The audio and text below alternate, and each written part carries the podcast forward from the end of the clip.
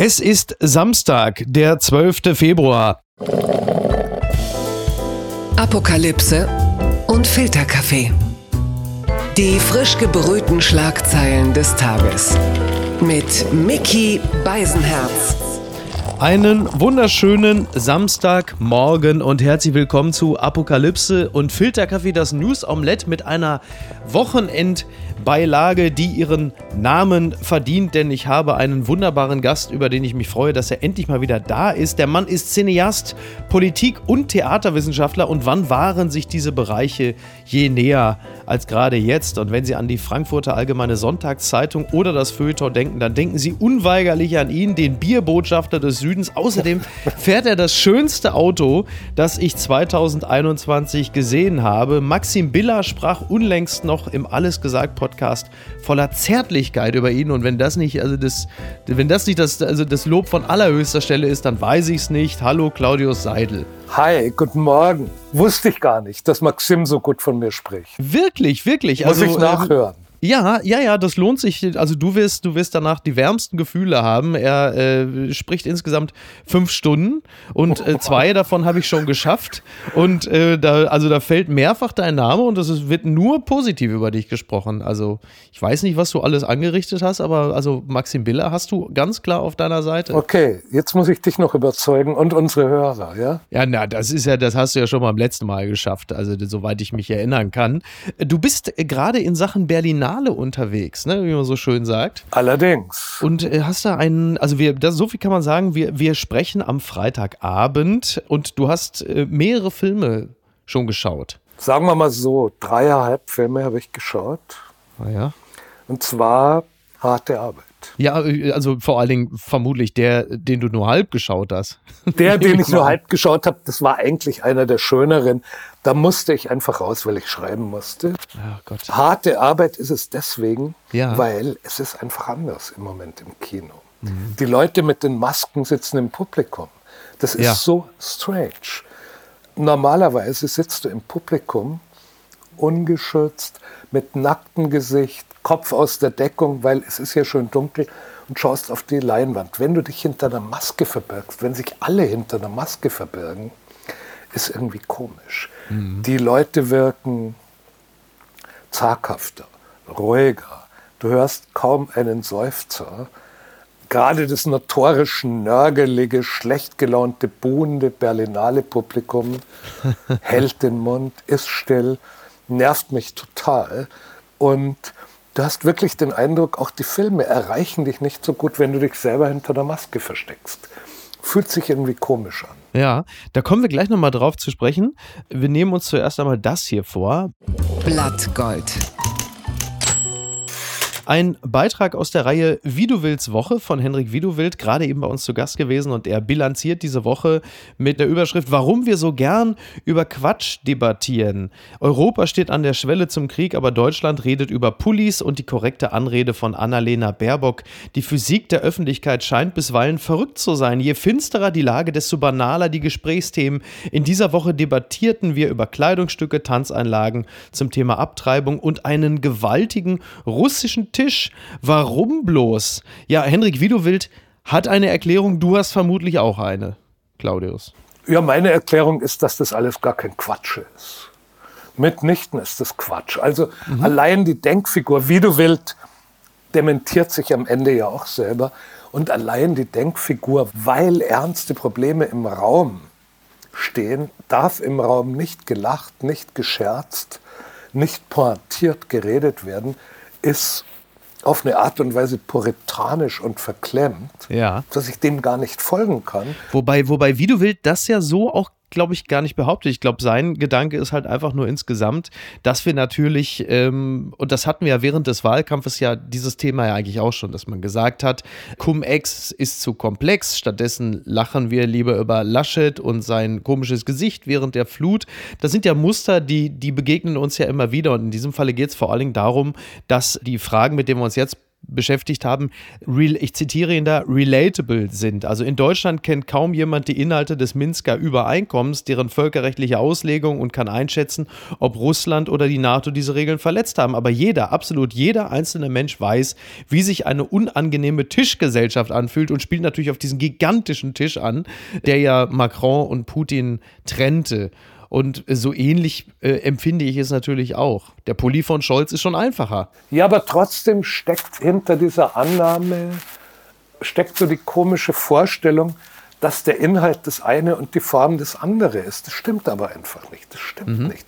Natürlich ist der Tisch, dieser riesige, lächerliche, große Tisch, ja. wo an der einen Ecke Putin und an der anderen Ecke Macron sitzt, das ist ein Politikum. Die mhm. Bilder, die in die Welt geschickt werden von diesem Tisch, sind politische Bilder. Es ja. lohnt sich, über diesen Tisch zu reden. Und es lohnt sich vielleicht sogar mehr über diesen Tisch zu reden, als sozusagen über Probleme, die nicht kleiner werden, wenn wir über sie reden. Also sozusagen die Gegenthese.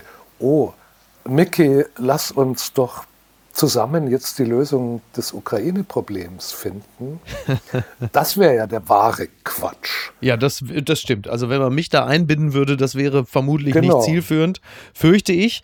Und klar, also du hast natürlich schon recht, in unserem Performativzeitalter, in dem ja eigentlich die Pose mittlerweile fast alles überlagert, sind solche Bilder natürlich von großer Aussagekraft. Das war ja mit, mit Putin und Putins Hund, als Merkel kam, ja nicht viel anders. Auch er hat ja ein Bild ausgesendet, wenn auch im kleineren Raum, an diejenige, die diesen Raum betreten sollte. Auch das ist ja letzten Endes nichts anderes als eine Pose. Und ich würde fast schon wieder widersprechen, weil ich sagen würde, Pose klingt auch schon wieder so wie Maske, mhm. so als würde das vom Eigentlichen nur ablenken. Es ist das Eigentliche. Ja. Es ist das Eigentliche. Das Bild von Macron und Putin und dem großen Tisch hat einen enormen Informationsgehalt. Es sagt uns etwas eben über diesen Abstand, der nicht nur ein Corona-Abstand ist. Er, es soll uns etwas sagen über den Ernst, mit dem sie trotzdem reden. Es soll uns überhaupt mitteilen, die beiden reden eben miteinander. Mhm. Das ist schon die Botschaft. Und diese Botschaft als irgendwie Pose, Oberfläche, Show abzutun, verkennt, dass Politik war immer Performance. Ja. Also so, die Performance ist nicht dem Wesen der Politik aufgesetzt, sondern Politik artikuliert sich in solchen Performances. Du meinst Kohl und Gorbatschow, die irgendwo mit Strickjacke äh, zusammenspazieren, Schröder und Lafontaine an der Saarschleife einträchtig. Natürlich ist das eine, was eine solche Inszenierung uns sagen will, und das andere, ob das, was sie uns sagt, auch die Wahrheit ist. Mhm. Klar. Aber indem sie uns was sagen will, ist die Pose politische Kommunikation. Und zwar in weiten Teilen eine interessantere politische Kommunikation als die Wortwörtlichkeit der Rede zum Beispiel von Olaf Scholz. Um also, Willen, ja. Ja, eben. Ja. Das, ich finde das Gespräch über Olaf Scholzens Pullover nicht verkehrt. Ja, genau. Darauf wollte ich nämlich noch eingehen. Also zum einen erstmal der Gedanke, ob die ich nenne es ja mal jetzt mal Pose, ja, oder die Inszenierung manchmal auch eine Realität erzwingen möchte. Und darauf eingehend, dass es eine Ernsthaftigkeit hat. Der Umstand, dass in diesem Flieger ja Fotos von Scholz in diesem Pullover ja nicht zufällig waren, sondern ja zwingend erwünscht waren. Es wurde ja förmlich dazu animiert, diese Fotos zu machen. Das erfordert ja auch die Frage, warum ist das denn gewünscht gewesen? Was sollte uns der Pullover denn sagen? Einen neuen Politikstil, der wie aussieht? Ich glaube, dieses Foto wollte uns was anderes sagen. Oder die Inszenierung Scholz im Pullover ist eine Aussage, der Mann ist, stell dir vor, der Mann ist ein Jahr älter als ich. Das heißt, er ist echt uralt. Er ist Jahrgang 58.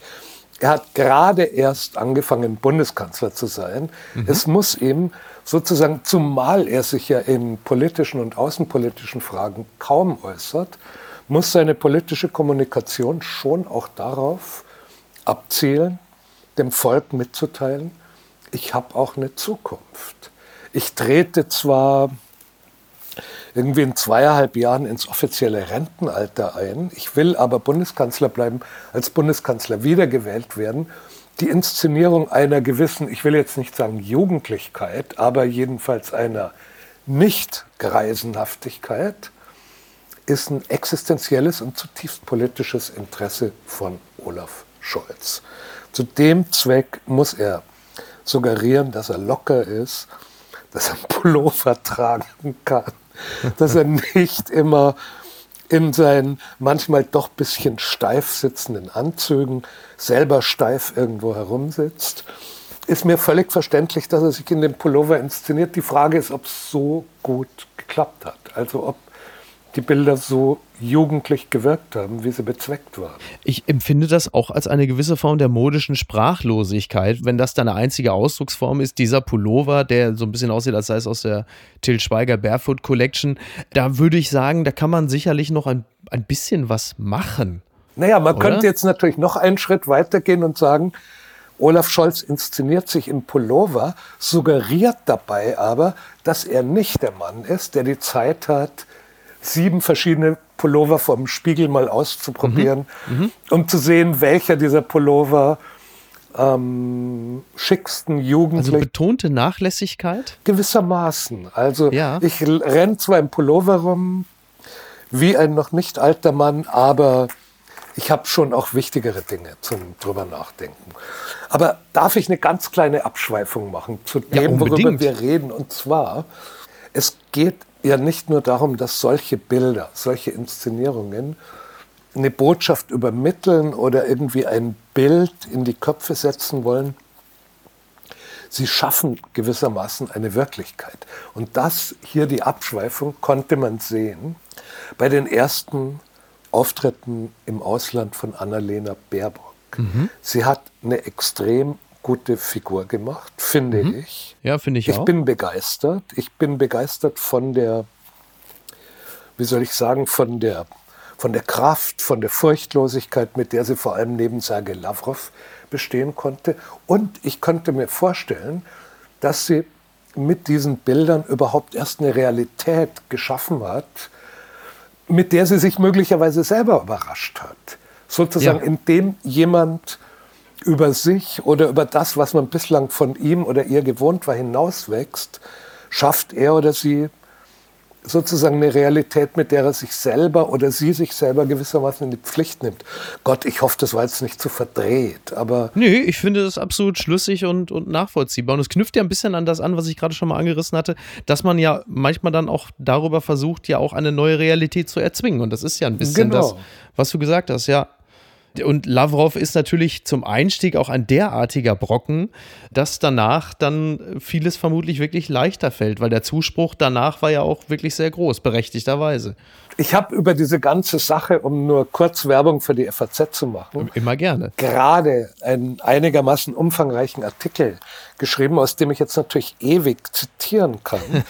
Aber ich will dich zumindest an meinen Recherchen teilhaben lassen. Und zwar habe ich, nachdem ich diese Pressekonferenz Baerbock-Lavrov, in der sie eben eine tolle Figur gemacht hat, gesehen hatte, habe ich mir zum Vergleich angeschaut, im Spätsommer vorvergangenen Jahres Heiko Maas und Sergei Lavrov. Uh. Und das war halt ein Unterschied wie Tag und Nacht. Und nicht etwa deswegen, weil Heiko Maas jetzt das Falsche gesagt hätte. Der hat im Wesentlichen, er hat den Tiergartenmord angesprochen, er hat den damals schwelenden Bürgerkrieg in der Ostukraine angesprochen. Er hat sozusagen in seiner Wortwörtlichkeit gar keine faulen Kompromisse gemacht. Und trotzdem war sein Auftreten, er hat leise gesprochen, er hat mhm. zögernd gesprochen. Vor allem aber hat er nach jedem zweiten Satz rübergeschaut. Ah, zu seinem okay. Dudesfreund Sergei, als ob er sich fürchten würde, dass wenn er was Falsches sagt, mhm. der böse Sergei bellt oder ihn frisst oder so. Und diese Inszenierung wiederum hat eine politische Wirkung. Die hat auf uns, genauso wie auf die internationale Presse, die da im Saal ist, eine politische Wirkung. Der deutsche Außenminister, obwohl er nichts Verkehrtes gemacht hat, kommt als nicht so stark rüber. Und auf der anderen Seite Annalena Baerbock, die, glaube ich, nur Dinge gesagt hat auf dieser Pressekonferenz, die Heiko Maas fast wortwörtlich so ähnlich gesagt hätte, hat eben die gegenteilige Wirkung. Sie kommt halt stark und tapfer rüber und das ist wiederum eine politische Botschaft, mit der sie sich selber gewissermaßen in die Pflicht nimmt. Puh. Gewinner des Tages. Oder Gewinnerin hätte jetzt auch Annalena Baerbock sein können. In diesem Falle ist es aber die Berlinale, denn sie findet als Präsenzfestival statt in der FAZ. Sie ist ja bekannt, also die Zeitung steht Auftrag der Berlinale mitten in der Pandemie auf dem roten Teppich. So müssen sich die letzten Heiden am christlichen Ende der Antike gefühlt haben. Der Tempel ist geöffnet, die Opferaltäre rauchen, aber das Ritual fühlt sich nicht mehr an wie früher. Bei der Berlinale dieses Jahres sitzt man im Kino, der Vorhang geht auf, die Festival Fanfare erklingt, aber die Reihen sind leer. Nur auf jedem dritten oder vierten Platz duckt sich eine Gestalt mit Atemmaske vor den Aerosolen im Saal. Und das knüpft ja exakt an das an, was du gerade schon beschrieben hattest. Schreibt Andreas Kilp, wenn ich das kurz sagen und genau, Werbung machen genau. darf, in der ja. heutigen FAZ. Und jedes genau. Wort ist richtig. Ja, und ich hatte selber ja auch ein paar Mal das Vergnügen, schon dort zu sein, speziell bei der Eröffnungsfeier. Und das hatte ja ganz häufig wirklich einen sehr spannenden spannenden Charakter. Es war ja auch so, die, kann man sagen, das Who ist Who des internationalen Films. Da wurde zumindest dann und wann geschrammt. Ne? Die Coen-Brüder waren da, Tilda Swinton, Paul Verhoeven war Festival, äh, beziehungsweise Jurychef. Also du, du wiegst den Kopf äh, einigermaßen gnädig Naja, ich habe ich hab schon auch, ich so früher habe ich mir gern Smoking angezogen, bin auf die Berlinale Eröffnungsparty gegangen, habe dann immer wieder äh, die Feststellung gemacht, dass deutsche Reality-Darsteller mhm. dem großen Publikum dann doch äh, bekannter waren als preisgekrönte Schauspielerinnen. Woran machst du das fest? An dem Gekreische ja, das dem roten an dem Teppich Gekreische. So? Also ich habe, ich kann mich an irgendeinen Berlinale-Abend, der mag ein paar Jahre her sein, erinnern. Da gab es größeres Gekreische für Desiree Nick oh. als für Nicolette Krebitz. Ja. Und so ist schon ein bisschen auch die Berlinale. Nichts gegen Desiree Nick, aber Leute, die Desiree Nick erkennen, Nicolette Krebitz nicht, werden dann doch nicht so konsequente Kinogänger sein. Das ist richtig. Ähm, und nicht, dass sie jetzt aber am Ende bei, bei Tilda Swinton gekreischt haben, weil sie vielleicht gedacht haben, es sei diese Nick. Das kann oder, oder David Bowie. Sie Stimmt, haben, ja. Genau, sie haben Tilda Swinton mit David Bowie verwechselt. Also, ich habe nicht so gar so ein euphorisches Verhältnis zur Berlinale wie du. Und zwar, ich würde sagen, es kommen echt gerade zwei Sachen zusammen. Also das eine ist eben maskiert, mhm. mit Abstand und so weiter. Das ist mehr als ein, als ein Stimmungskiller. Das verändert das, das Erlebnis, ja. im Kino zu sein und da irgendwie in der Dunkelheit die Augen und das Herz zu öffnen. Das verändert sie. Einerseits. Auf der anderen Seite sind diese ganzen Beschwörungen, die wir jetzt hören können, von der liebenswerten Claudia Roth und wer nicht alles so irgendwie ein kurzes Statement zur Eröffnung abgegeben haben, die haben so ein bisschen was Weltfremdes. Die klingen mhm. so ein bisschen so, ach, dieses Kino und der Zauber und die Magie. Es klingt so ein bisschen, als wäre gestern erst äh, Romy Schneider über den Potsdamer Platz marschiert sie treffen einfach nicht die Wirklichkeit. Das Kino ist in einer dermaßen existenziellen Krise mhm. durch das Streaming. In Hollywood ist Ausverkauf an die Streamingdienste, Heulen und Zähneklappern bei den Stars, weil das ganze ja. System sich verändert. Roland Emmerich hat es ja auch schon gesagt, dass das Kino in der Form in, in 20, 30 Jahren äh, so überhaupt nicht mehr existent sein wird. Möglicherweise wird das Kino in fünf Jahren in der Form mhm. nicht mehr existent sein. Einfach all die großen Hollywood-Studios investieren ihr ganzes Geld ins Streaming. Streaming ist aber ein sogenanntes Schneeballsystem.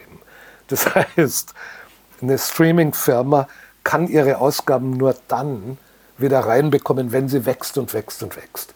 Geht ja. aber nicht, weil mehr als zwei Abos können auch wir uns nicht leisten. Irgendwann hat das Wachstum seine Grenzen erreicht. Und ich fürchte, dann kommt ganz Hollywood unter den Hammer. Und in Europa sieht es eben nicht viel besser aus. Also im Grunde ist so eine, so eine Berlinale, die uns eine lebendige und international so vielfältige Kinokultur vorspielt. Im Grunde spielt die uns was vor. Ist es das Pfeifen im Walde? Bisschen, ja. Ja. Also es ist natürlich, es ist unfair von mir, so daher zu reden, weil es ist ja schön. Ich habe heute Morgen einen mexikanischen Film gesehen. Er war ein bisschen unverständlich. Er war Wie bisschen, hieß der Film? Wie hieß der Film?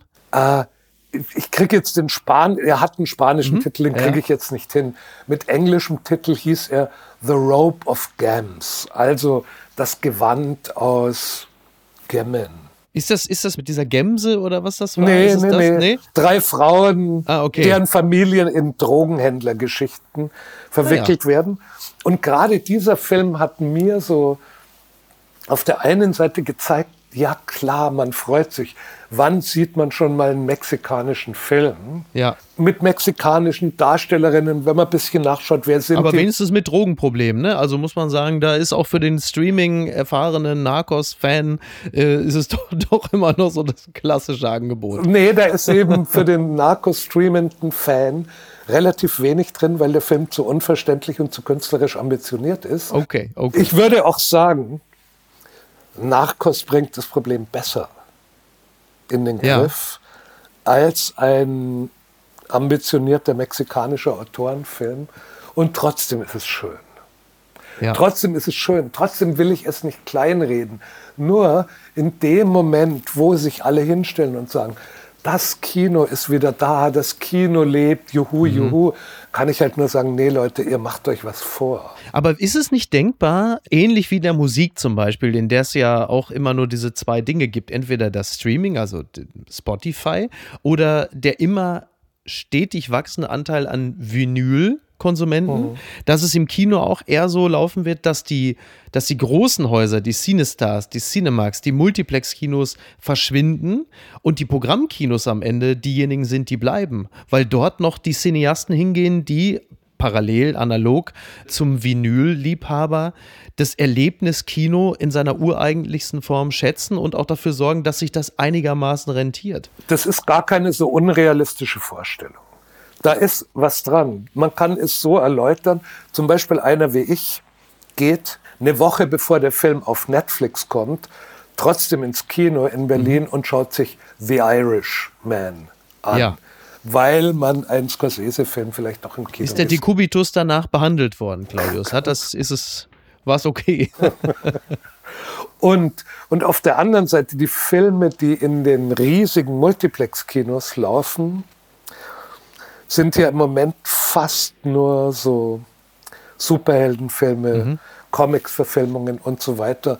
Es könnte sein, dass die zum Aussterben verurteilt sind, weil so ein Film kostet 250 Millionen Dollar in der Produktion. Das heißt, er muss 500 Millionen Dollar Minimum einspielen, um überhaupt auf seine Kosten zu kommen. Wahnsinn, ja. Und die kriegst du nur im Kino rein. Die kriegst du nicht von dem Disney Plus Kunden. Ja, kann sein. Dann gucken wir mal. Ähm, das ist hier auch eine sehr, sehr gute Vorlage für, für einen Film, den man im Zweifel auch im Programmkino gucken könnte. Die unbequeme Meinung kommt von A.L. Kennedy. Sie schreibt in der Süddeutschen Handgranaten gefüllt mit Dummheit. Warum ist Boris Johnson noch immer am Steuer zur Beantwortung eine kleine Liste möglicher Nachfolgerinnen und Nachfolger? Und der Text beginnt mit: Ich weiß, es ist ein Rätsel. Boris Johnson, unser Killerclown, der Hundehaufen auf dem Kaminsims unserer Nation, ist immer noch Premierminister. Warum? Je klarer die Antworten auf diese Frage werden, desto klarer wird auch, dass wir uns in unaufhaltsamer Fahrt auf einer Rodelbahn aus gefrorenem, Erbrochenen befinden, hinunter in den Abgrund des Faschismus, der die Form einer Farce angenommen hat. Farsismus und äh, die Bestandsaufnahme dessen, was für ein Personal gerade die englische Politik bestimmt. Das ist also absolut erschütternd. Äh, da wird dann unter anderem gesprochen von der viktorianischen Stabheuschrecke Jacob Rees-Mogg. Wie viele Chancen sich Rees-Mogg in Sachen Brexit ausrechnet, beweisen die vielen Hedgefonds, die er alle nach Irland verlagert hat. Also er ist einer von, von vielen Männern und Frauen, die ähm, wenig Hoffnung auf eine goldene Zukunft äh, des Empires machen. Äh, Frage. Mhm. Willst du von mir eine Einschätzung der Lage hören? unter besonderer Berücksichtigung meines Hauptberufs als Feuilletonschreiber, ja. dann kann ich echt nur sagen, ich verstehe von englischer Politik nicht so arg viel. Mhm. Ich verstehe überhaupt von diesem ganzen unverständlichen Land England nicht so arg viel. Nur, du hast gerade Sätze von A.L. Kennedy vorgelesen, die waren so schön. Ja, toll. So ne? wunderbar, so toll. Und jetzt nenne mir einen deutschen Politiker, der, oder nenn mir einen deutschen Schriftsteller, nenn mir eine Paarung in Deutschland, die sowas zusammenbrächte und dann weißt du, worin auch der Rang von Boris Johnson besteht. Ich weiß, das klingt ein bisschen zynisch, nur ich weiß, es ist unverzeihlich, sein sogenanntes Partygate. Ja. Und ich weiß natürlich, ist auch sein Partygate hochpolitisch, weil er dem Volk suggeriert, die Regeln gelten für alle außer für ihn. Mhm. Trotzdem ist das nicht die zentrale politische Issue. Trotzdem ja, ist es genau, nicht ja, das, woran du, woran du festmachen kannst, ob er gut regiert oder ob er schlecht mhm. regiert. Ja. Er benimmt sich schlecht. Ob er schlecht regiert, ist, glaube ich, eine andere Frage. Und boah, ich würde mir jemanden wünschen, bei uns, der solche Leidenschaft Ja, schön, ne? Ja, ja. Ah, ich glaube, wir, seit wir Franz Josef Strauß hatten wir niemanden mehr. Ja. Ja, das stimmt. Der so zu emotionalisieren, also ja. genau, du suchst ja zwei. Also du suchst den Beschreibenden oder die Beschreibende, ja. Und natürlich das Objekt der Beschreibung, das äh, zu solchen Emotionen äh, oder in der Lage ist, solche Emotionen auszulösen. Der ein oder andere behauptet, das könnte noch Markus Söder werden. Und du brauchst natürlich, verzeih, dass ich dich unterbreche. Ja, bitte. Und du brauchst natürlich eine Kultur der Beschimpfung, ja. die wir hier nicht haben. Und das hat viele Ursachen. Aber es schicken sich bei Twitter doch so viele an. Also naja, da, da mangelt es doch nicht an Beschimpfung. Na, aber die sind halt nicht so literarisch und nicht mhm. so, so ausgefeilt und so elegant. Also auf der einen ja. Seite, A.L. Kennedy beschimpft ihn wirklich krass. Beschimpft ja. ihn so krass, dass möglicherweise ein deutscher Politiker, der so beschimpft würde, Anzeige erheben würde. Und zugleich ja. beschimpft ihn aber auf so einem so hohen Niveau, da kann ich nur sagen, da muss die deutsche Schimpfkultur noch ein bisschen arbeiten. Ich, ich stimme dir völlig zu. Also wenn man alleine so, so Sätze liest, wie zum Beispiel Dominic Raab ist ein Mann, der aussieht wie ein Wiesel, dem gerade eine reingehauen wurde. Er ist so klug und weise wie zum Beispiel ein Bleistiftanspitzer. Raab ist unser Justizminister. Er hat noch nie ein Menschenrecht gesehen, dass er nicht gerne in einem Keller waterboarden wollte. Also man muss auch sagen, die deutsche Übersetzung ist natürlich auch exzellent. Wer hat das eigentlich Also Alexander, Alexander Menden hat das Ganze übersetzt. Also auch diesem Mann. Ein äh, Redakteur gilt, der äh, Süddeutschen, was man jetzt hier ja, ja. der Fairness halber sagen muss. Absolut, ein Redakteur der Süddeutschen. Ähm, ja. Ich kann nur mutmaßen, dass der von uns beiden ja sehr geschätzte Alexander Gorkow äh, seine persönliche Wut da auch noch reingelegt hat. Äh, beim Redigieren nochmal. Beim Redigieren, der Mann ist ja zu, äh, ist ja zu Beschimpfungen absolut ja. äh, fähig. Also das ist schon alleine der Satz, die Liste menschlicher Handgranaten, die mit grausamer Dummheit gefüllt sind, ließe sich beliebig fortsetzen. Also diesen Text äh, kann man wirklich nur äh, sehr empfehlen. Eine Sache würde ich gerne noch zitieren, weil es geht um die Lügenkampagne rund um das Team Boris Johnson, die natürlich versuchen, das gegnerische Labour-Lager zu diskreditieren. Und äh, dieser Satz ist auch sehr schön. Die Savile-Verleumdung ist nur ein Teil eines landesweiten Verleumdungs-Tetris-Spiels, bei dem Johnson kräftig mitspielt. Verleumdungs-Tetris funktioniert so: Man sucht sich jemanden aus, den man vernichten will, dann spielt man so lange alle erdenklichen Verleumdungen durch, bis eine davon passt. Und das ist natürlich ein, ein Prinzip, das kann man sich äh, anhand dieses sehr plastischen Beispiels ganz gut vorstellen. Und möge, möge Gott oder wer auch immer verhüten, dass es in Deutschland auch so weit kommt. Anklänge davon finden wir natürlich auch hier, aber ganz so extrem ist es bislang noch nicht. Du, aber um kurz aus dem Glashaus zu sprechen. Ja. Ein Text dieser Schärfe, dieser Qualität, mit diesem Vergnügungsfaktor von einem deutschen Autor über deutsche Politik geschrieben, mhm. fände natürlich mitnichten so leicht seinen Weg auf den Feuilleton-Aufmacherplatz der Süddeutschen. Oder auch gerne auf den Feuilleton-Aufmacherplatz der FAZ. Wer würde es verhindern? Wir haben da einfach nachzuholen. Hm.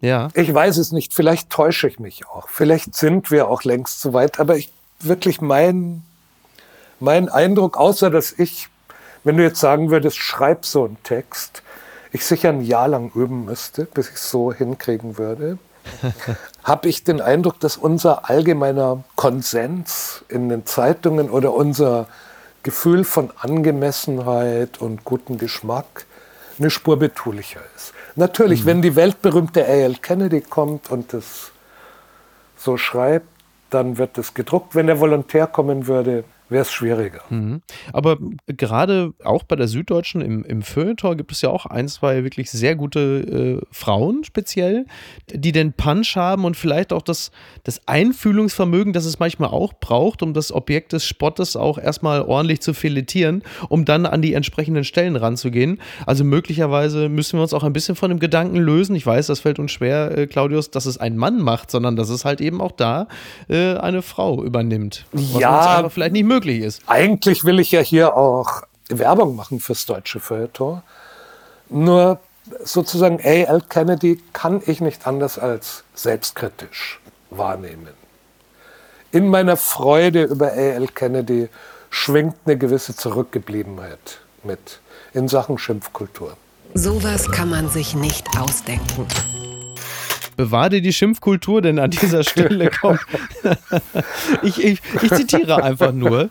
Folgen aus dem Fall Reichelt Springer Vorstand absolviert Diversity- und Inklusionstraining, das berichtet der Spiegel. Tagelang schwieg Matthias Döpfner zu den jüngsten Enthüllungen der Financial Times im Fall des früheren Bild-Chefredakteurs Reichelt. Nun wendet sich der Konzernvorstand an Mitarbeiterinnen und Mitarbeiter und nimmt sich selbst mit in die Pflicht. Es gibt ein internes Schreiben und da wird unter anderem erstmal gesagt, wir haben nach langer Diskussion, auch wenn es schwerfällt, beschlossen, uns zu dem Compliance-Verfahren nicht nicht mehr detaillierter zu äußern. Und da kann man sich vorstellen, da wird also wird man sehr lange gestöhnt und geächtzt haben und dann schweren Herzens gesagt, wir sagen nichts mehr dazu. Aber viel lustiger ist natürlich noch der Satz, bis 2023 werden alle unsere Top-Führungskräfte die D&I Leadership Trainings durchführen, heißt es in dem Schreiben. D&I steht für Diversity und Inklusion. Wir als Vorstand haben gerade ein solches Training absolviert. Ab dem nächsten Jahr will Axel Springer einen jährlichen konzernweiten D&I-Bericht veröffentlichen. Ja, das ist doch klasse. Also das da nee, da kann ich jetzt leider nee? gar nicht lachen. Ich finde, das ist so schwarz, so, so duster. Ja. Das ist so hoffnungslos, was die da machen.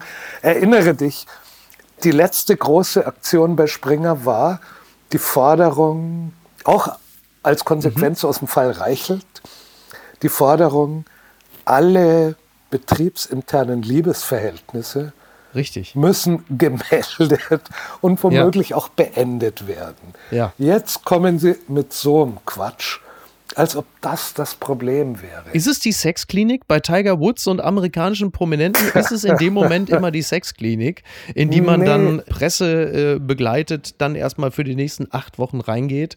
Oder ist es vielleicht sogar die nackte Angst seitens des Springer-Vorstandes? Ich gehöre ja zu der kleinen radikalen Minderheit, die bis zum Beweis des Gegenteils alle beteiligten Frauen für erwachsen und selbstbestimmt hält.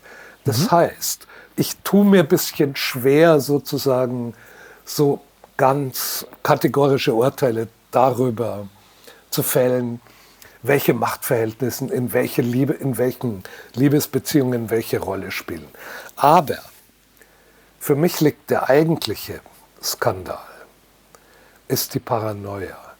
Der eigentliche Skandal, das eigentlich Dustere, der Verfolgungswahn, dieses ganze Getue. Man merkt ja inzwischen richtig mhm. der Zeitung an.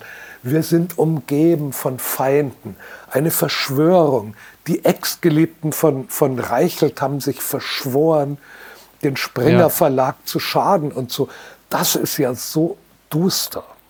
Also nur aus Angst vor Klagen schrecke ich davor zurück, das als geradezu quasi pathologisch zu bezeichnen. Ja, es Diese kommt ein bisschen so Düsterkeit, rüber, ne? mit der man behauptet, man lebe in der DDR, man sei von Feinden umstellt und verfolgt, das ist einerseits schon sozusagen als Befund für den Geisteszustand sehr mächtiger Leute eine ziemlich dustere Aussage. Und wenn man sich dann noch vorstellt, aus diesem Verfolgungswahn heraus publizistisch zu agieren, dann wird es ja gleich ganz schlimm. Wo sich doch mit, mit, ja. mit Matthias Döpfner, auch bei mir, so vor Jahren, als er dann so die ganze Macht im Springer Verlag hatte, doch eigentlich die Hoffnung verknüpft hatte, dass dieses Denken in Fronten, in, in mhm. Feindschaften, in Gegnern begraben werde und das so wie soll ich sagen, eine Offenheit, eine Heiterkeit. Der Mann gilt ja auch als absoluter Feingeist, ne? also weltoffener, äh, kulturbeflissener Feingeist. Jetzt sehe ich dich schon schwer atmen, gen Himmel blicken. Ja, ähm, ja also mir, mir steht ja auch nur die öffentliche Figur Matthias Döpfner zur Verfügung und da sehe ich immer, immer dusterer. Mhm. Ja, den, also ich würde mich diesem Eindruck äh, anschließen, speziell wenn man dann halt eben auch das liest, was die Financial Times schreibt und zitiert, also dass es auch interne Aussagen gab, wie halt eben, wir sind die letzte, die letzten Bastione der Unabhängigkeit und der Regierungskritik und darum werden wir von der linken Bubble bestraft, die ihre Ansichten mit großer Intoleranz verbreitet. Das ist ja auch ziemlich genau das, was auch in dieser SMS an Benjamin von Stuckrad-Barre gestanden hat, was ja äh, seinerzeit ja als ironische Bemerkung verkauft wurde, aber Duplizität der Aussagen, also man merkt, da ist auch ein gewisses Weltbild dahinter. Und dann gibt es ja auch noch jetzt den Bericht, dass es auch eine Art, ich äh, sage jetzt mal, Abschussliste gab, also auf der dann Leute wie Böhmermann, Stuckrad-Barre und Diekmann gestanden haben und Küppersbusch. Also auch irgendwie eine ganz interessante Konstellation von Leuten, wo man sagt, okay, also ergebnisoffen zu recherchieren und zu berichten, scheint ja dann äh, unter diesen Voraussetzungen ja auch nicht mehr möglich zu sein, was man sich ja eigentlich von Zeitungen wünschen würde. Ja, ich habe mir im November mal die Mühe gemacht, auch für einen Artikel in der FAZ so gewissermaßen eine Bohrung in das Denken und Schreiben von Matthias Dapfner zu unternehmen und bin dann ehrlich gesagt zu meiner Überraschung drauf gestoßen, dass es im Grunde schon seit langer, langer Zeit immer wieder drauf hinausläuft. Immer war das so ideologisches Fracking, was du gemacht hast? Du hast gebohrt und was kam, war auch irgendwie nicht gesund? Nein, nicht gesund. Hört sich so an, als hätten wir es hier mit pathologischen Problemen zu tun. Das haben wir eindeutig nicht. Aber eben, dass er sich selber gewissermaßen die Rolle zuschreibt, sozusagen einer der letzten Aufrechten zu sein in einer Welt voller Konformismus, in einer Welt mhm. oder in einer Bundesrepublik Deutschland, die verliebt sei in die Unfreiheit, die die betreute Unmündigkeit den Zumutungen der Freiheit vorzöge. Also es kommt eben auch, was weiß ich, seit, seit zehn Jahren oder so, wenn du seine Bücher, seine Vorträge, seine, seine großen Zeitungsessays liest, kommt er eben immer wieder auf diesen Freiheitsbegriff zurück, der vor allem darin besteht, dass mich die Freiheit des anderen nicht schert und dass Leute die Freiheit ein bisschen differenzierter betrachten, im Grunde nur darauf warten, unterworfen, bevormundet, unmündig gemacht zu werden. Ein Sound, den ich von anderen auch zuletzt häufiger gelesen habe, die äh, in verantwortlicher Position bei Springer arbeiten. Ja, und glaub bitte nicht, dass mir das Spaß macht. Das schmerzt mich, mhm. weil der Chefredakteur der Welt mein Freund ist. Mhm. Und einer der klügsten, eigentlich einer der klügsten Freunde und Journalisten und Kollegen, die ich kenne und einer der interessantesten Gesprächspartner. Das glaube ich sofort. Ich würd, will das auch gar nicht in Abrede stellen, aber ähm, genau diese Entwicklung, also dass es dann so extrem monothematisch und auch so, so eine offensichtlich verengte Denke gibt, das muss einen ja schmerzen, speziell wenn man über Menschen spricht. Ähm, und ich will da jetzt auch gar nicht zu sehr ins Detail gehen, da ihr befreundet seid, und das muss auch nicht sein, aber trotzdem, wenn man es auch von außen betrachtet oder vielleicht sogar zugeneigt ist, denkt man ja schon, okay, du bist doch eigentlich intellektuell wesentlich breiter veranlagt als das, was man zuletzt immer liest. Und dann frage ich mich, ist das dann noch die eigene Denke oder ist das schon wirklich Volksmusik? Ja, also ich, ich werde jetzt sicher nicht die Leitartikel und die Tweets dechiffrieren. Dazu möchte ich dich auch ausdrücklich aber, nicht animieren. Aber ich will, ich will dich auf eines hinweisen, sozusagen auf einen kleinen Umweg. Es gibt gewissermaßen ein jesuitisch geschultes Denken, das manchmal auch sozusagen das Argumentieren wieder besseren Wissens für eine Herausforderung und womöglich sogar für ein Vergnügen hält. Gucken mal, wer da spricht. sprechen, wir, sprechen wir über die Liebe. Das SZ-Magazin hat äh, das Thema Liebe und unter anderem gibt es einen Artikel, was man von Prince und Goethe über die Liebe lernen kann. Purple Rain, römische Elegien oder ein Tiroler Volkslied. Überall steckt sie drin, die Liebe.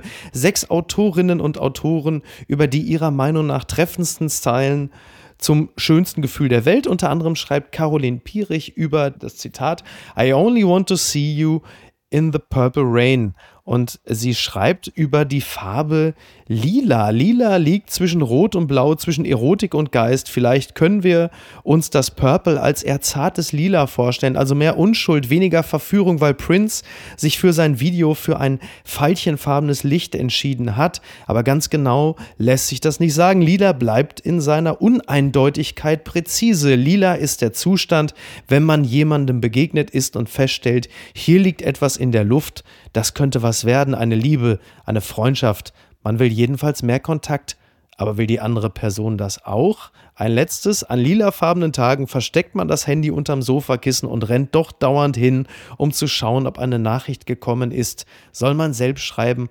Und was, wenn es zu viel wäre? Ja, ich habe mich mit diesem Text noch nie auseinandergesetzt. Ich habe mich auch mit der Farbe Lila in diesem Zusammenhang noch nie beschäftigt, fand das aber sehr schön und sehr klug analysiert.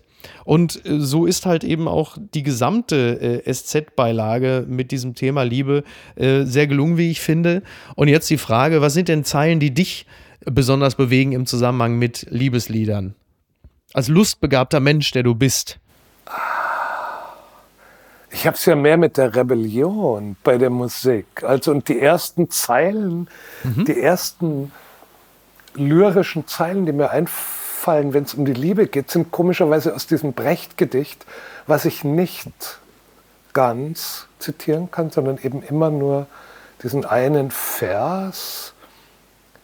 Ihr fragt über die Kraniche. Es geht um mhm. die Kraniche, die über uns hinwegziehen. Meine Frau ist Lufthansa-Flugbegleiterin. Du genau. hast sie jetzt? Ihr fragt, wie lange sind Sie schon beisammen? Seit kurzem. Und wann werden Sie sich trennen?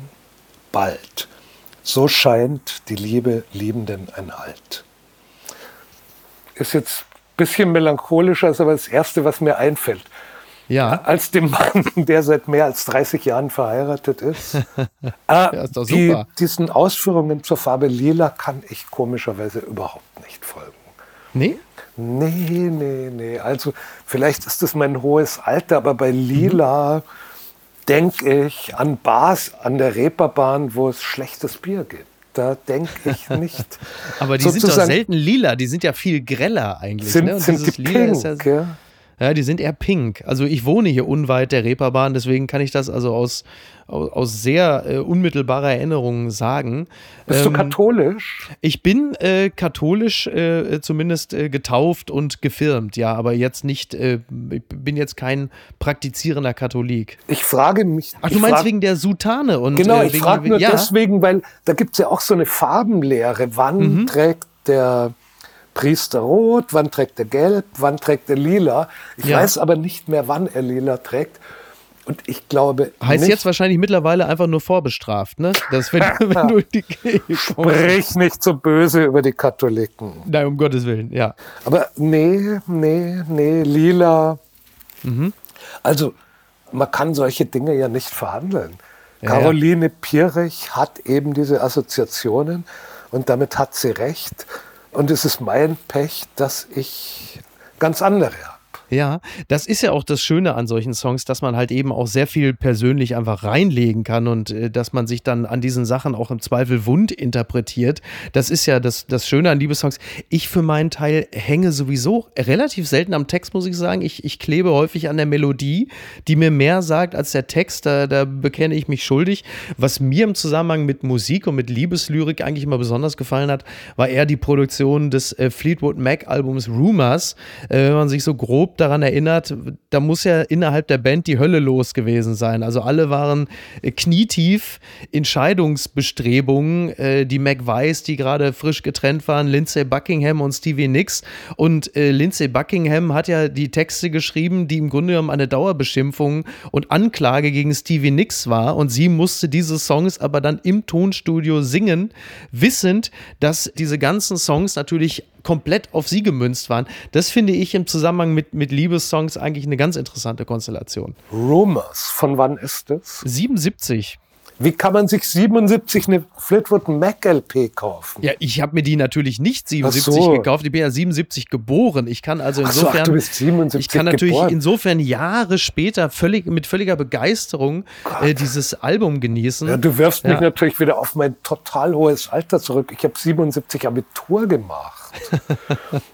und okay. hätte um nichts in der Welt mir Rumors gekauft. Ja, du hast dann wahrscheinlich dich eher, also wahrscheinlich dann für Punk oder für Disco interessiert. Das naja, die, genau, es war, war der Übergang. Es ja. war der Übergang vom oberschulhaften Jazzrock, Frank Zappa mhm. Getue zu den ersten Platten von 999 und den Stranglers. Ah, okay. Die ja, dann der, natürlich das komplette Dementi von allem waren, was ja. man jemals mit Fleetwood Mac hätte assoziieren können. Ja, klar. Aber es war eine hochspannende Zeit, finde ich. Also 77, ähm, ich, ich halte ja sowieso die, die, mein persönlicher Geschmack ist ja, dass die 70er insgesamt auch die interessanteste Ära überhaupt waren. Ich finde, äh, was das Design, also da, ich will jetzt nicht zu ausschweifend werden, weil ich glaube, da können wir noch mal eine ganze, mindestens eine ganze Stunde, aber ich finde so, also würde ich jetzt eine, würde ich jetzt so eine Dekade irgendwie anreißen, würde ich sagen, so zwischen 67 und 77 ist, glaube ich, die interessanteste Zeit, was Architektur, Mode, Musik und Film angeht. Äh, ich würde mich da zumindest mal auf eine längere Debatte einlassen die du am Ende natürlich gewinnst, Claudius, gar keine Frage. Du bist vom Fach. Mir fällt jetzt dummerweise Amateur. der Mann nicht ein, der extrem gut aussehende Mann, der berühmt wurde als Chefdesigner von Gucci. Ach, Tom Ford. Tom Ford. Ja, natürlich, Tom, Tom Ford, Ford. Selbstverständlich. Ja, es fallen ja. einem, manchmal fallen mir solche Namen nicht ein. Tom Ford. Mit Tom Ford, der ungefähr mein Jahrgang ist, mhm.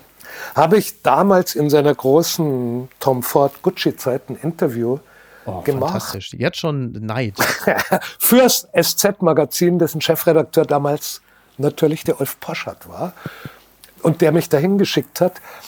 Und auf der Suche sozusagen nach dem Ursprung unserer Geschmacksvorlieben hat Tom Ford etwas gesagt, was unumstößlich gültig ist. Nämlich, jeder Mensch, der überhaupt Geschmack hat, sehnt sich nach den ästhetischen Normen seines Geburtsjahrs oder seiner frühen Kindheit.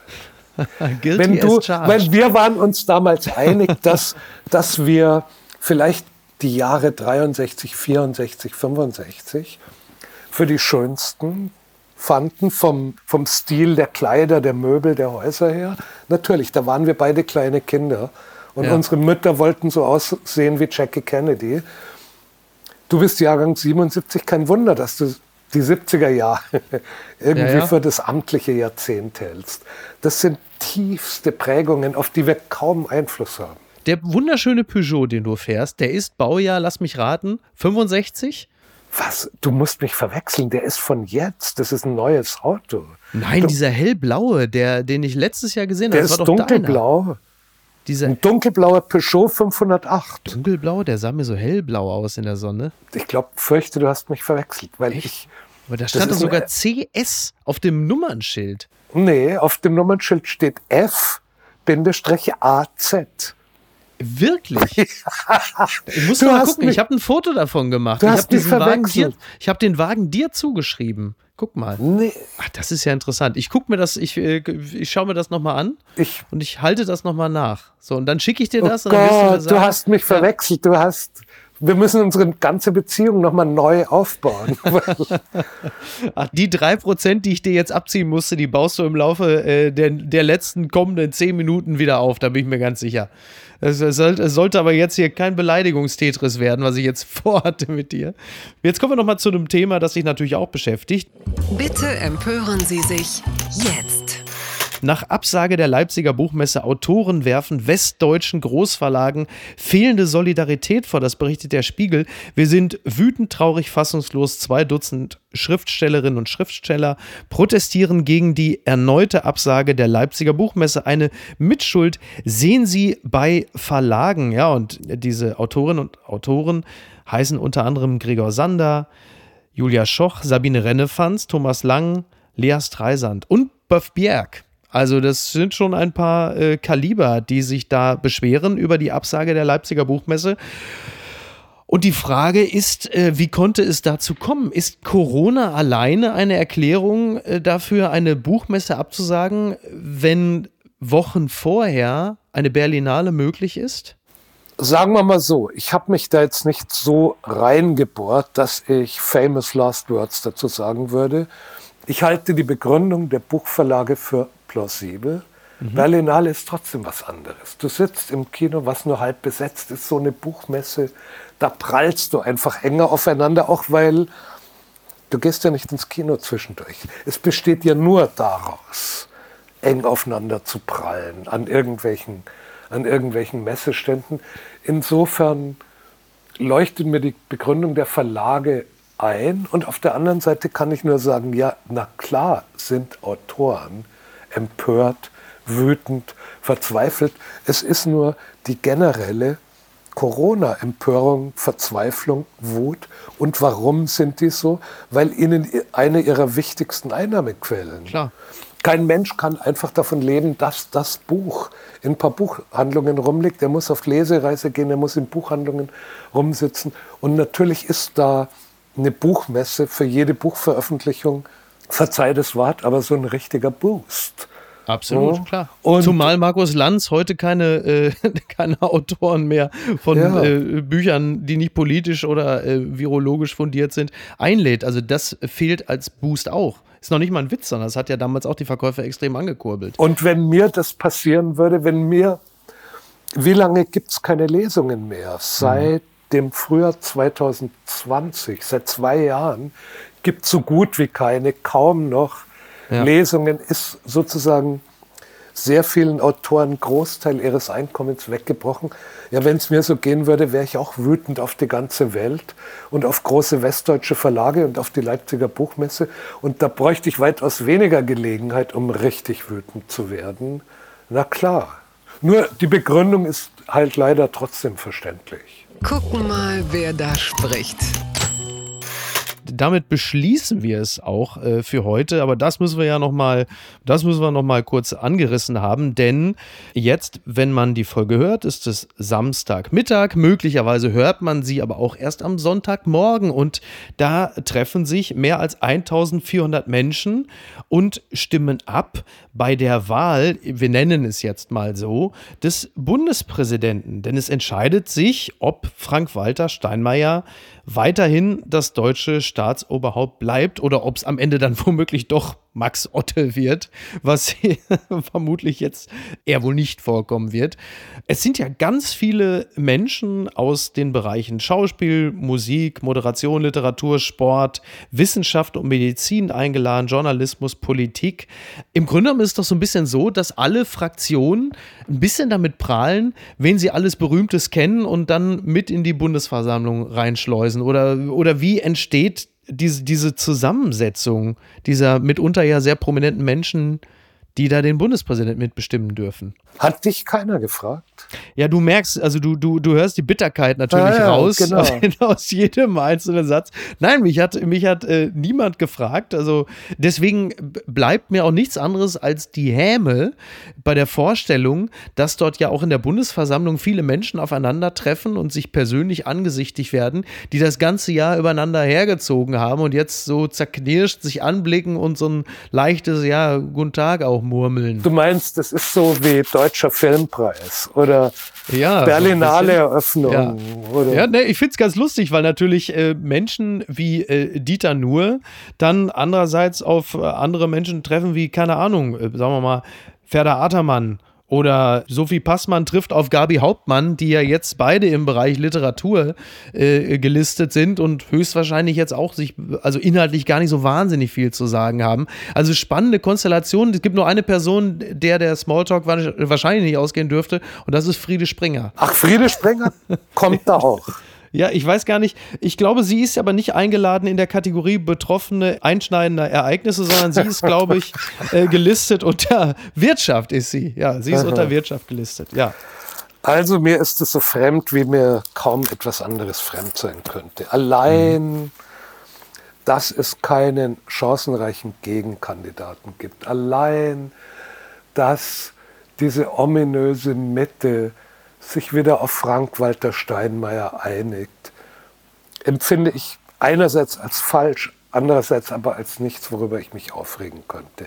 Es ist aber sozusagen eher ein Symptom für den Mangel an politischem Streit und politischer Kontroverse, als dass es jetzt das große Fest der Demokratie oder irgend sowas, mhm. als sowas wird es uns ja verkauft, oder?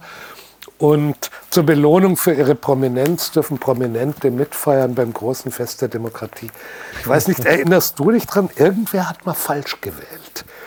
Irgendein Schauspieler ah. oder eine Schauspielerin, aber ja. es fällt mir jetzt überhaupt nicht ein, wer es war. Irgendwer hat vor ein paar Jahren eine Einladung von der SPD bekommen und hat dann den Unionskandidaten gewählt. schön, schön das lässt sich bestimmt nachhalten. Wir haben ja ein ja. Äh, aufmerksames Publikum. Also ich bin mir relativ sicher, nach Ausstrahlung dieser Folge wird diese Information bei uns eingehen. Es muss ja dann vermutlich irgendeine Krawallschachtel gewesen sein, die gesagt hat, ach, weißt du was, ist doch eigentlich langweilig. Nee, ich äh, glaube, das war irgendjemand, der das Prinzip überhaupt nicht verstanden hat. Ach so, es war ein Versehen. Es war also nein, gar nicht so, nein, so, so Wallraffartig, sondern nee, es war es einfach... war, glaube ich, äh, irgendjemand, irgendeine Person, die dachte, okay, die laden mich hier ein, damit mhm. ich nach freiem Willen meine Stimme abgebe. Ja. Und nur weil mich die SPD einlädt, darf ich ja trotzdem meine Stimme abgeben, wie ich will. Im Grunde. Also versehentlich Demokratie gelebt. Genau, der wahrhaftigste Akt, ja. der da geschehen konnte, war ja. dieses Unglück der falschen Stimmabgabe, was, glaube ich, aber am vorhergesehenen und vorhersehbaren Wahlergebnis nichts geändert hat. Aber ich weiß nicht mehr, wer es war, bei welcher mhm. Wahl. Aber Interessant. über sowas würde ich mich freuen. Aber wenn wirklich, glaub mir, ich habe nichts gegen Frank-Walter Steinmeier. Er macht alles richtig auf seine Art. Und trotzdem, ups, und trotzdem ist es mir zu öde, was da passiert. Ja, das kann ich sehr gut nachvollziehen, weil das ist natürlich eine Wahl, die in etwa so spannend ist wie die in Russland. Also wo du einfach schon genau weißt, wer am Ende dabei rauskommt. Vergleiche mit Putin verbieten sich natürlich in diesem Zusammenhang, aber du weißt, was ich meine. Also jetzt, nee, so, was die, das Ergebnis genau. angeht. Aber es ist natürlich, klar, es ist ja nichts, worauf man mit Spannung blickt und sagt, also es ist so ein bisschen wie Bundesliga, wo du auch weißt, am Ende wird höchstwahrscheinlich jetzt der Frank Walter vor. Also, dass jetzt Max Otte am Ende unser Bundes. Das wäre ja also für Freunde der, der absurden Komik ja fast ein wünschenswertes Ergebnis, wenn man sagt: Huch, da habt ihr eure Bundesversammlung. Auch wenn ich mir jetzt nicht Max Otte als äh, Bundespräsident wünsche. Naja, aber ich, ich würde, eben, ich würde eben noch weitergehen und würde sagen: der Mangel an Konflikt und Kontroverse in der Mitte, mhm. dieses komische Bedürfnis Frank-Walter Steinmeier wird die Gesellschaft vor der Spaltung bewahren, ja. trägt in Wirklichkeit zu deren Spaltung bei. Befördert in Wirklichkeit die Rede davon, dass alles konformistisch, alles eins sei und dass man sozusagen Widerspruch zu den bestehenden Verhältnissen nur noch an den Rändern findet. Also hättest du gerne einen Bundespräsidenten, der in der Tradition von Richard von Weizsäcker, dem Bundeskanzler, auch mal Kontra gibt und im Grunde genommen vom Bundeskanzler fast leidenschaftlich gehasst wird, weil er seine Rolle so ausfüllt, nämlich halt tatsächlich überparteilich und auch regierungskritisch. Naja, sagen wir mal so, also über den Parteien stand Richard von Weizsäcker, den ich nicht besonders mochte, ja. aber Richard von Weizsäcker stand drüber im Sinne von intellektuelles Niveau. und nicht im Sinne von, ich halte mich raus. Ja. Und ja. das ist ein Vorwurf, den man Steinmeier nicht machen kann. Also Steinmeier mhm. formuliert schon immer sozusagen den Konsens so, dass er wirklich für alle verständlich ist und keinem wehtut. Und dann so über den Parteien stehen im Sinn, ein bisschen höher zu fliegen, eine Schraube höher ja. zu drehen, wäre dann schon was anderes. Aber da spricht natürlich der selber ein bisschen abgehobene Feuilleton, Heini, der nicht fürs Volk spricht. aber, aber heute zum Volk und darüber bin ich auch sehr froh. Gemessen an der Rhetorik von Olaf Scholz ist ja Frank-Walter Steinmeier mittlerweile dann ja auch schon jemand, dessen pointierte Schärfe ja schon an A.L. Kennedy rankommt. Also ein gefürchteter Schmähredner ähm, und brillanter Rhetoriker. Ja, wir, wir bleiben mal gespannt und gucken mal, wer am Ende dabei rauskommt. Du darfst jetzt ganz zum Schluss natürlich noch einen Wunsch äußern. Wer wäre denn für dich als Bundespräsident oder Huch, Bundespräsidentin in Frage gekommen, wo du gesagt hättest, na, das hätte doch mal ein bisschen mehr Umf gehabt, wie wir jungen Leute Jahrgang 77 so sagen? Boah, Jetzt muss ich kapitulieren. Da müsste ich drüber nachdenken. Dann reicht doch die Antwort einfach nach und. Genau, äh, beim nächsten Mal. genau, dass es ja geben wird und wir lassen uns, also nicht bei der nächsten Bundesversammlung. Also soll ich, äh, soll ich ehrlich sein, ich stehe ja, zur Verfügung. Sehr gut, sehr gut. Oh, das wäre doch mal schön. Sehr gut. Das Feuilleton an der Macht. Das ist seit langem oh. unser aller geheimer Wunsch. Obwohl Macht hat man ja keine. Ja, zumindest jetzt äh, nicht, also im Organigramm steht man ganz oben und die, die Macht muss man dann anders ausüben. Ne? Da muss man dann halt so ins Volk hineinwirken wie ein Aerosol. Wenn man durch stetige, stetige Rede kann man ja vielleicht das Volk von innen heraus verändern. Du weißt, was naja, ich meine. Ja, und man, man, man, man, man sitzt immer da und hört den Reden zu und fragt sich, wer genau hat euch eigentlich die Pointen verboten? Steht es im Grundgesetz? Dass man nicht pointiert. Schade eigentlich, ne? Kann, ja. Ja, ja. Puh. Ein dicker Seufzer zum Schluss. Lieber Claudius, ich danke dir ganz herzlich. Schön, dass ja, du, danke schön, dass für du noch, die Einladung. Na, schön, dass du dich nochmal aufgebäumt hast nach einem langen äh, Tag im Kino. Ich äh, freue mich sehr, dass du da gewesen bist. Ähm, würde mir sehr wünschen, dass du zeitnah wieder bei uns zu Gast bist. Lass dir nicht so viel Zeit zum letzten Mal. Und ich gucke jetzt erstmal nochmal nach, was für ein Peugeot das war, der da vorm Hotel Olympic in München stand, den ich offensichtlich fälschlicherweise, aber irgendwie dann doch auch berechtigterweise, weil es ein wunderschönes Auto ist, für das du dich sicherlich auch begeistern kannst, dir zugeschrieben habe. Ich werde das alles nachrecherchieren und das klären wir dann. Wenn es ein alter 505 war, wäre ich begeistert. Ja, ich glaube, so einer war es. Ich, ich schicke dir das Foto gleich noch. Du Unbedingt. noch. Also, mach's gut. Servus. Bis zum nächsten Mal. Servus. Ciao. Tschüss. Apokalypse und Filtercafé ist eine Studio Bummens Produktion mit freundlicher Unterstützung der Florida Entertainment. Redaktion Niki Hassania. Executive Producer Tobias Baukhage. Produktion Hannah Marahiel. Ton und Schnitt Niki Fränking. Neue Episoden gibt es immer montags, mittwochs, freitags und samstags. Überall, wo es Podcasts gibt. Stimme der Vernunft und unerreicht gute Sprecherin der Rubriken Bettina Rust.